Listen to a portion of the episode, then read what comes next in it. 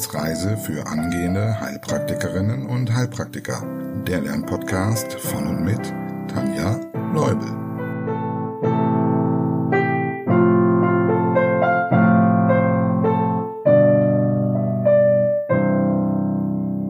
Hallo und herzlich willkommen im Jahr 2024 zu einer neuen Wissensreisefolge. Diesmal sind wir schon bei Nummer 83 angelangt. Ja, heute geht es weiter mit der Verdauung und zwar ab dem Ösophagus. Und bevor wir starten, gibt es wieder jede Menge Grund zu feiern. Einen großen Applaus für Hasred und Martin. Sie haben noch vor Weihnachten ihr A abgegeben und können nun als frisch gebackene Kolleginnen das Jahr 2024 beginnen. Herzlichen Glückwunsch euch beiden.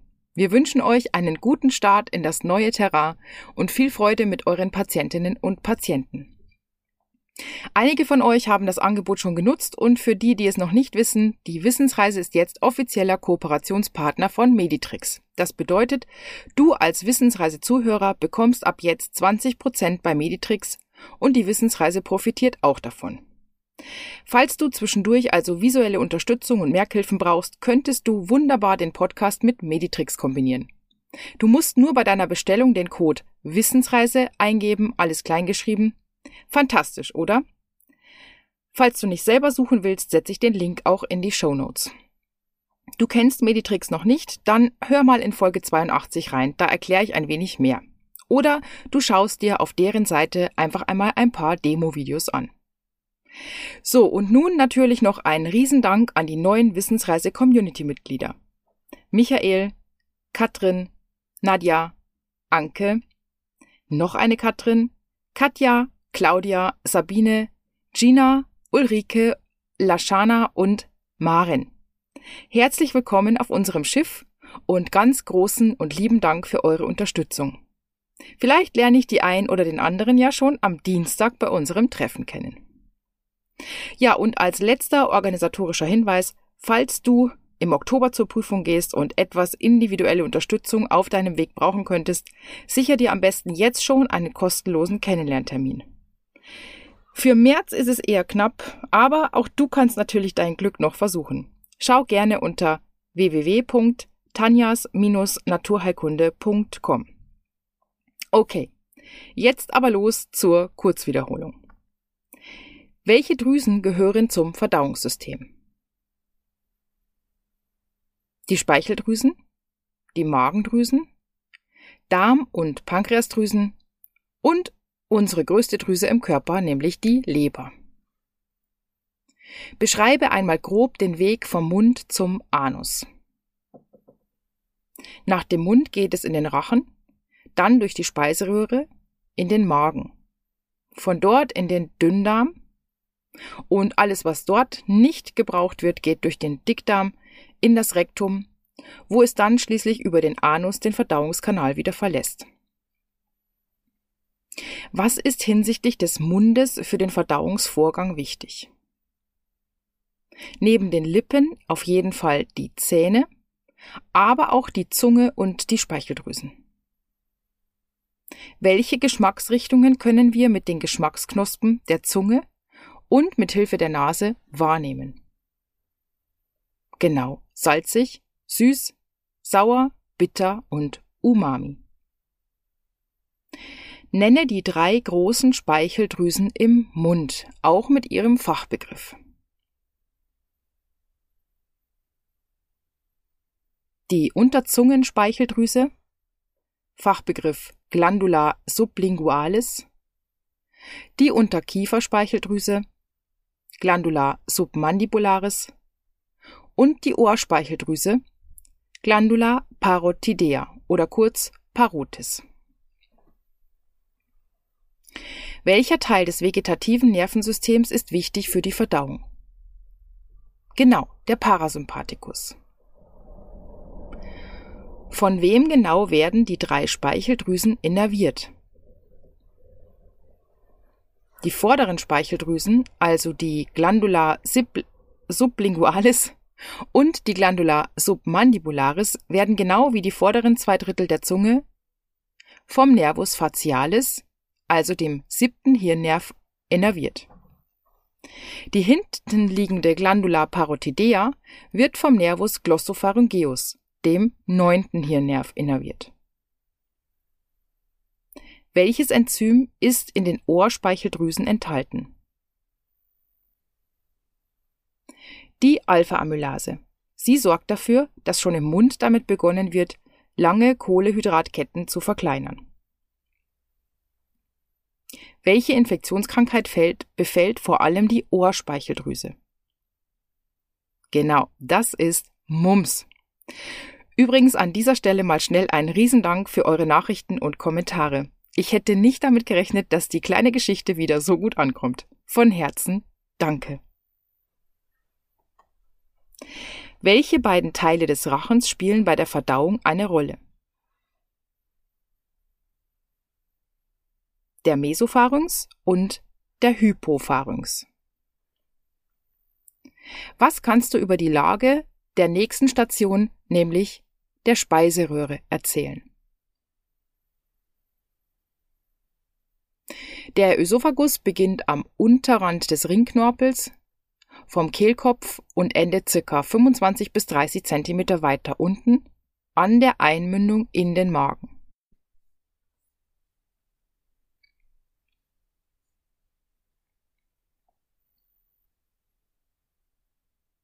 Wie groß ist der Durchmesser der Speiseröhre? Der Muskelschlauch hat einen Durchmesser von ca. 1,5 bis 2 cm kann sich aber durch feste Nahrungsbestandteile auf circa drei Zentimeter ausdehnen. Was sind Ursachen für einen Reflux? Ursachen für einen schlaffen Sphinkter können fettreiche Kost sein und dadurch kann eben dann der Reflux entstehen, aber auch Hormone wie Progesteron in der Schwangerschaft zum Beispiel oder auch Medikamente wie Beta-Sympathicumimetika. Auch Kaffee, Nikotin und Alkohol haben einen Einfluss auf den Sphinkter. Außerdem ein erhöhter intraabdomineller Druck, zum Beispiel durch Adipositas oder auch hier wieder die Schwangerschaft. Was ist eine Komplikation einer länger anhaltenden Refluxkrankheit? Wenn der Ösophagus immer wieder der aggressiven Magensäure ausgesetzt ist, kann sich das Ösophagusepithel umbauen. Man spricht dann vom Barrett-Ösophagus, der engmaschig kontrolliert werden muss, weil er eine Präkanzerose darstellt. Wie sieht die Therapie aus? Je nach Ursache. Gewichtsreduktion, angepasste Ernährung, Verzicht zum Beispiel auf Alkohol, Kaffee, Nikotin und kohlensäurehaltige Getränke. Medikamentös werden Protonenpumpenhämmer eingesetzt oder eben dann auch eine Anti-Reflux-Operation. Was ist eine Achalasie? Es handelt sich um eine chronische Tonuserhöhung im unteren Speiseröhrensphinkter. Dadurch wird die Speise nicht komplett in den Magen entleert und es verbleibt Speisebrei im Ösophagus. Welche Symptome können sich hier bemerkbar machen? eine Hyperperistaltik der Ösophagusmuskulatur, starke retrosternale Schmerzen, die denen eines Herzinfarkts ähneln können, Schluckstörungen, Regurgitation oder auch Aspiration mit der Gefahr der Aspirationspneumonie. Der Ösophagus kann sich weiten und dadurch können dann vorhandene Nahrungsreste ein Karzinom auch wieder begünstigen, weil es auch zu ständigen Entzündungen kommen kann. Ein weiteres Symptom wäre die Gewichtsabnahme. Die letzte Frage dieser Kurzwiederholung. Welches Toxin kann in der Therapie hilfreich sein? Das ist das Botulinumtoxin. Genau. Okay. Bevor wir den Ösophagus verlassen, sollten wir uns noch zwei Krankheitsbilder ansehen. Beide kannst du dir im Zusammenhang mit dem Barrett-Ösophagus abspeichern. Zunächst das sogenannte Mallory-Weiss-Syndrom. Warum ich es als wichtig empfinde? In der mündlichen Prüfung wird nicht selten nach Folgen von Alkoholabusus gefragt. Und Mallory Weiss ist eine davon. Kannst du schon zuordnen, worum es sich dabei handelt? Es ist zwar keine Umwandlung des Gewebes wie beim Barett, Aber auch hier gibt es Veränderungen, vor allem am Übergang zwischen Speiseröhre und Magen, also am gastroösophagealen, Gottes Willen, schweres Wort, Übergang. Die Schleimhaut bekommt Einrisse und diese sind für circa 5% aller gastrointestinalen Blutungen verantwortlich. Das finde ich gar nicht so wenig. Was sind Ursachen dafür? Häufig ist die Schleimhaut schon vorgeschädigt, wie eben bei Alkoholmissbrauch oder auch bei Reflux. Wenn es dann zu einer heftigen Druckerhöhung kommt, zum Beispiel eben durch Erbrechen, kommt es zu diesen Schleimhauteinrissen. Was sind die Symptome?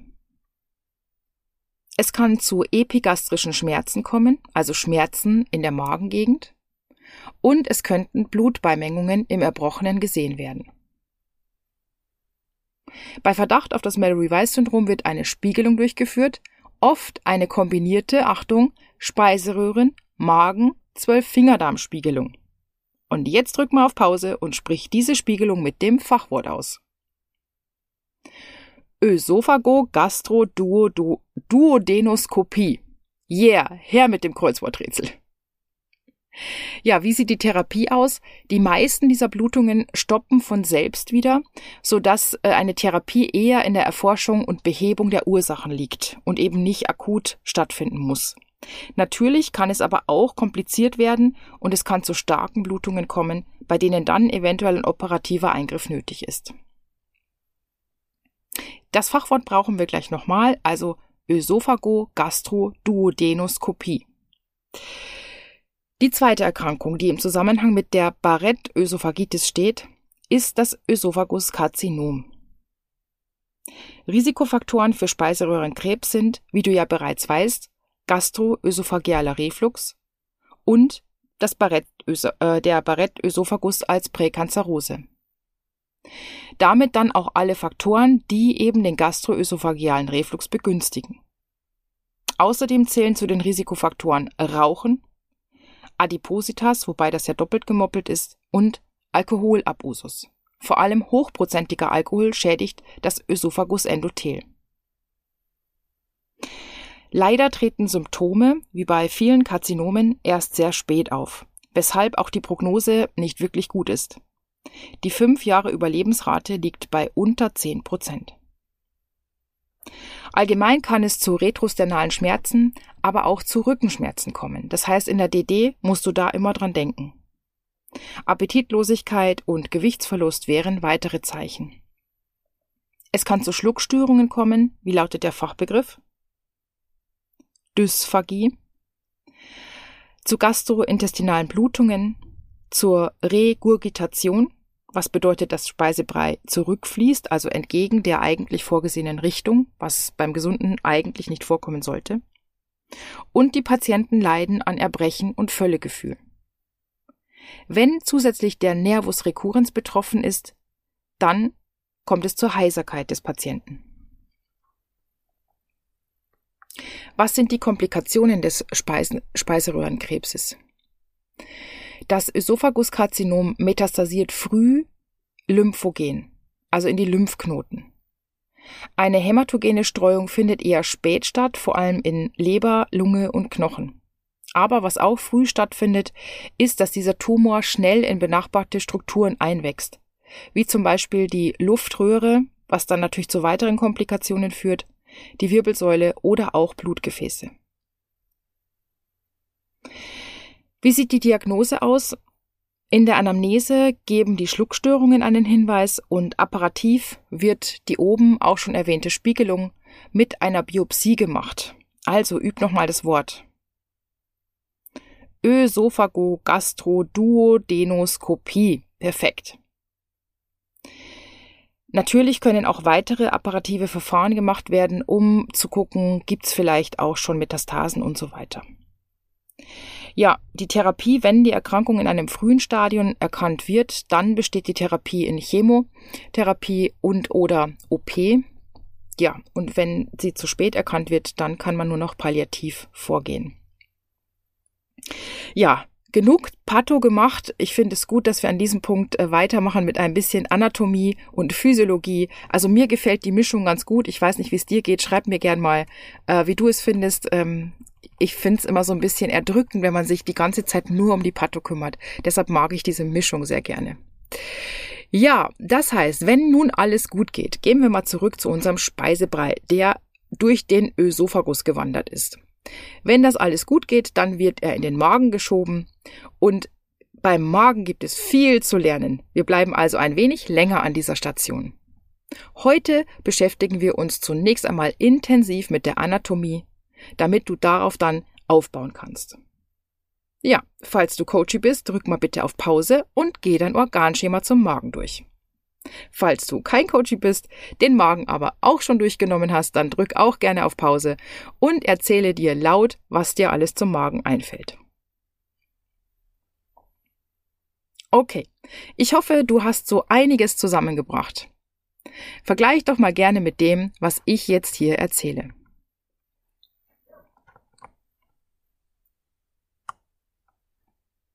Beim Magen, Fachbegriff Gaster, handelt es sich um ein Hohlorgan, in dem der Speisebrei weiterverarbeitet und teilweise gespeichert wird, bevor er in kleinen Portionen in den Dünndarm abgegeben wird. Ja, was meinst du? Liegt er intra- oder retroperitoneal? Na klar, intraperitoneal. Und zwar im Oberbauch zum großen Teil links. Er fasst ungefähr 1,2 bis 1,6 Liter. Er hat viele Nachbarorgane, so zum Beispiel das Zwerchfell, die Leber, die Milz, den Pankreasschwanz, die linke Nebenniere und auch den oberen Pol der linken Niere, das Kolon transversum und natürlich von Kranial den Ösophagus und nach Kaudal hin das Duodenum. Für die, die noch ein bisschen genauer hinschauen möchten, hier mal ein paar nähere Facts für die, die sagen, nee, mir reicht's, die können jetzt mal kurz eine halbe Minute Pause machen und weghören. also ein paar Fakten zu den Netzen. Mit einigen dieser Nachbarorgane ist der Magen nämlich durch Netze verbunden, das große oder auch das kleine Netz.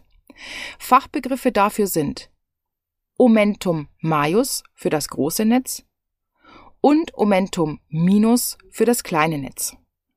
Das große Netz geht dabei von der großen Krümmung des Magens, also der großen Kurvatur aus, und zwar Richtung Darmschlingen. Das kleine Netz geht von der kleinen Krümmung des Magens, also der kleinen Kurvatur aus, Richtung Leber. Praktisch, oder? Aber was ist überhaupt ein Netz? Hiermit meint man Schichten aus Fett und Bindegewebe. Die sind auch wieder mit äh, Bauchfell umzogen, also so eingewoben und enthalten verschiedene wichtige Strukturen, also einige Zellen, zum Beispiel auch Abwehrzellen, Entzündungszellen, aber eben auch Gefäße wie Lymph- und Blutgefäße. Und das bedeutet, dass einige versorgende Arterien des Magens durch diese Netze ziehen. Ziehen. Ein Beispiel, durch das kleine Netz zieht zum Beispiel die Vena Porte, die ja nicht so wichtig, unwichtig ist. So, zurück zur Basis.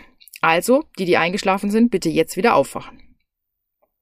Wir schauen uns mal den makroskopischen Aufbau an.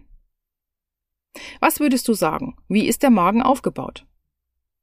Du hast wahrscheinlich schon einmal ein Bild eines typischen Magens gesehen. Auch hier gibt es unterschiedliche Formen.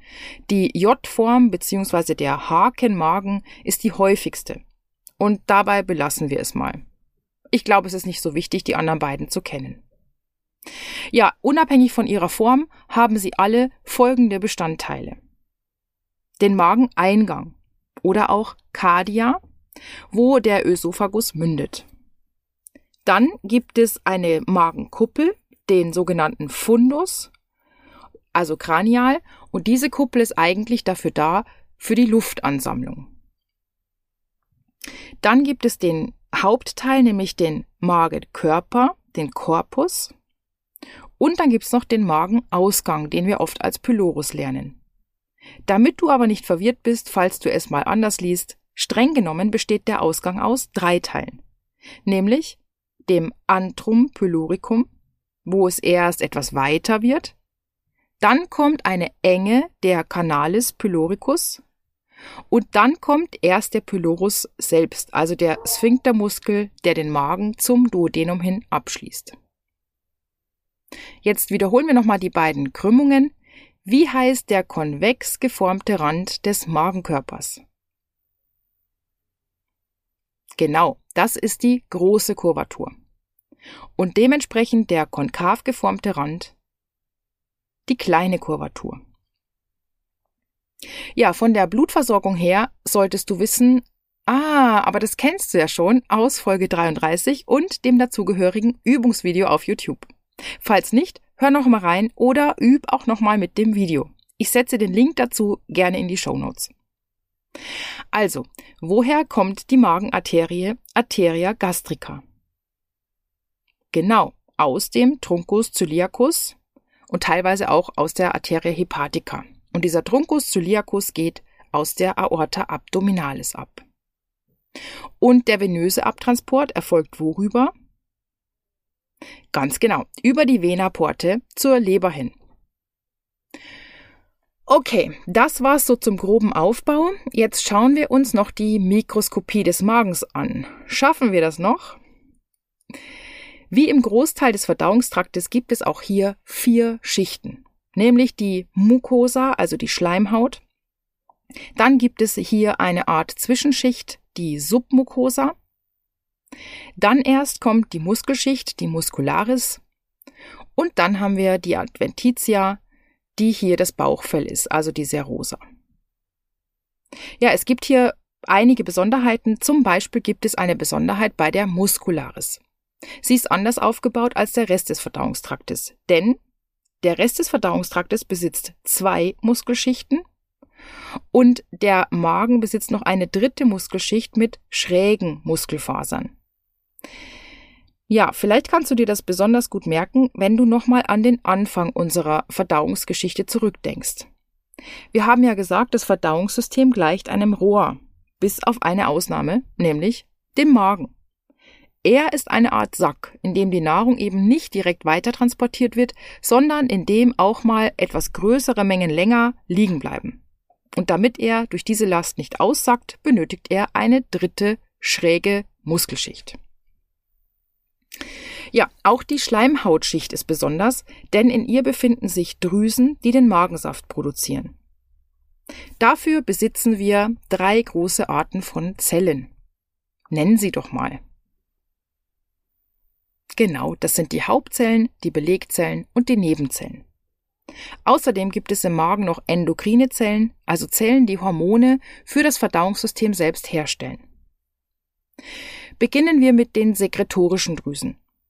Und auch hier nochmal der kleine Reminder, drück auf Pause und erzähl erstmal selbst. Die Hauptzellen stellen Pepsinogen her. Hierbei handelt es sich um die inaktive Form von Pepsin ein Enzym, das wichtig ist für die Eiweißverdauung. In den Nebenzellen wird Schleim produziert. Dieser schützt die Magenschleimhaut vor der aggressiven Magensäure, die in den Belegzellen produziert wird. Aber die Belegzellen sind doppelt belegt. Sie produzieren nicht nur Magensäure, Abkürzung HCl, sondern auch den Intrinsic Faktor. Du weißt bereits, wofür wir den Intrinsic Factor benötigen? Genau. Vitamin B12 kann nur mit Hilfe des Intrinsic Factors aufgenommen werden. Wenn du hier noch nicht so fit bist, dann hör gerne mal in Folge 50 zu den Anämien rein. Aber wofür ist Magensäure denn gut, wenn der Magen selbst sogar davor geschützt werden muss? Naja, dadurch, dass sie ein sehr saures Milieu herstellt, nämlich mit einem pH-Wert von so ungefähr 1,5 bis 4, schützt sie vor Bakterien. Sie tötet also Dinge ab. Außerdem ist sie zuständig, dass Pepsinogen zu Pepsin aktiviert wird. Und sie bereitet die Eiweiße für das Pepsin vor, indem sie sie denaturiert. Stell dir einfach vor, sie knabbert schon mal ein wenig an den Eiweißen, sodass deren Oberfläche vergrößert wird. So kann dann Pepsin besser arbeiten. Ja, erfahrungsgemäß schmeißen wir die Drüsen am Anfang und auch zwischendurch immer mal wieder durcheinander. Vielleicht nützt dir deshalb folgende Merkhilfe. Stell dir ein rundes Gefängnis vor, ganz nach Feng Shui-Art. In der Mitte befindet sich die große Hauptzelle. Und was siehst du in ihr? Einen leuchtenden Pepsi-Automaten. Rund um diese Hauptzelle herum befinden sich die Nebenzellen. Die schleimen, damit sie auch an den Automaten kommen. Und ganz außen ist ein Ring aus Zellen mit jeweils zwei Betten, da diese ja doppelt belegt sind. Das gefällt den Insassen gar nicht. Deshalb sind sie intrigant und sauer. Ja, zu guter Letzt noch ganz kurz exemplarisch eine Art von endokrinen Zellen im Magen. Es gibt natürlich noch viele mehr, aber ich denke, das würde den Rahmen sprengen, zumal im Dünndarm einige davon nochmal vorkommen und dort, finde ich, verständlicher sind. Und fürs Erste reichen meiner Meinung nach deshalb folgende Zellen. Ich würde mir die G-Zellen mit dem Hormon Gastrin merken. G wie Gastrin. Gastrin setzt die Magensäureproduktion herauf und auch die Pepsinogensekretion. Es sorgt also dafür, dass die Säfte richtig gut wallen im Magen. Kleiner Querverweis, wenn du das weißt und das Calcium-Gastrin triggert, dann kannst du auch den Zusammenhang zwischen Hyperkalzämie und Magenpein herstellen. So, mir qualmen die Finger und dir raucht wahrscheinlich der Kopf. In diesem Sinne beenden wir die heutige Folge mit Grelin, dem Hungerhormon, das auch aus den Magenzellen kommt. Ja, ich freue mich wie immer über E-Mails, über Nachrichten. Wenn du den Podcast weiterempfiehlst, mich auf Insta oder auch YouTube weiterverfolgst oder wenn du ein kostenloses Kennenlerngespräch für dich reservierst. Dann können wir überlegen, ob und wie ich dich bei deiner Prüfungsvorbereitung noch individueller unterstützen kann. Und falls du noch ein paar Bilder und visuelle Merkhilfen benötigst, denk an den Code Wissensreise auf Meditrix. Nun wünsche ich dir viel Spaß beim Wiederholen mit hoffentlich neuer Motivation im neuen Jahr. Viel Spaß beim Lernen. Bis zum nächsten Mal. Tschüss!